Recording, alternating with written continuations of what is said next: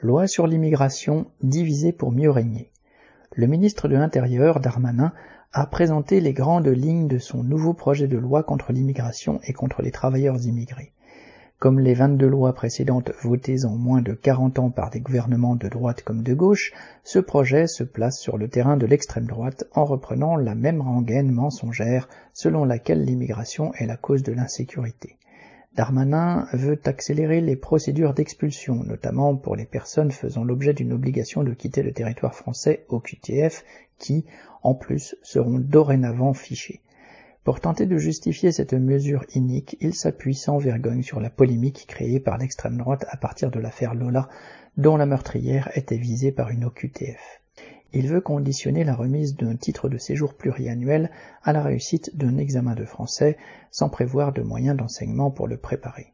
Darmanin reprend aussi la création d'un titre de séjour entre guillemets métiers en tension qui serait accordé à un étranger travaillant dans un secteur où le patronat a du mal à embaucher et rechigne à augmenter les salaires, comme l'hôtellerie, le ménage, l'aide à domicile, etc.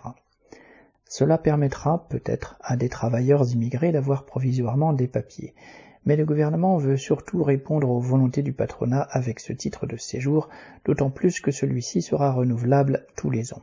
Les patrons voudraient disposer d'une main-d'œuvre corvéable à merci, obligée le plus souvent d'accepter des salaires misérables et des horaires de travail à rallonge si elle veut voir son titre de séjour renouvelé. En fait, Darmanin ne fait que reprendre la politique de immigration choisie par le patronat, initiée par Sarkozy en 2007, puis appliquée et adaptée par tous les gouvernements suivants.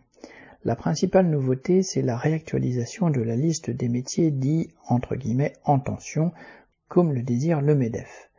Ce projet de loi, comme toutes les lois précédentes contre l'immigration, cherche à diviser les travailleurs entre ceux qui ont la nationalité française et ceux qui ne l'ont pas, entre ceux qui auront des papiers et ceux qui n'y auraient pas droit. Le gouvernement peut bien agiter des idées racistes, la réalité c'est que les travailleurs subissent la même exploitation, les mêmes bas salaires. Et ils ont tous en commun de ne pouvoir se défendre que par la lutte collective et la grève. Arnaud Louvet